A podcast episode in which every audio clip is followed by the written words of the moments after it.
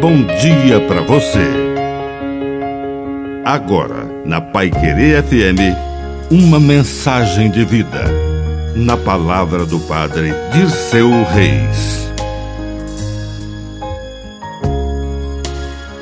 O espelho. Era uma vez um homem que só via e realçava o mal em tudo o que fazia. Um dia ele morreu. Só que ao lado de lá havia um companheiro que não largava do seu pé e o seguia o tempo todo. Era um verdadeiro mala, egoísta, pessimista, mal-humorado, crítico, mal agradecido e que só se sentia bem quando estava mal.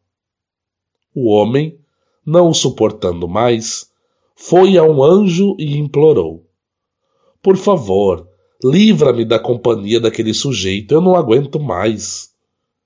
O anjo, entre admirado e compadecido, respondeu: Mas não há nenhum companheiro. Aqui só existe um sistema de espelho, que faz com que cada um veja e conviva com o que formou de si mesmo.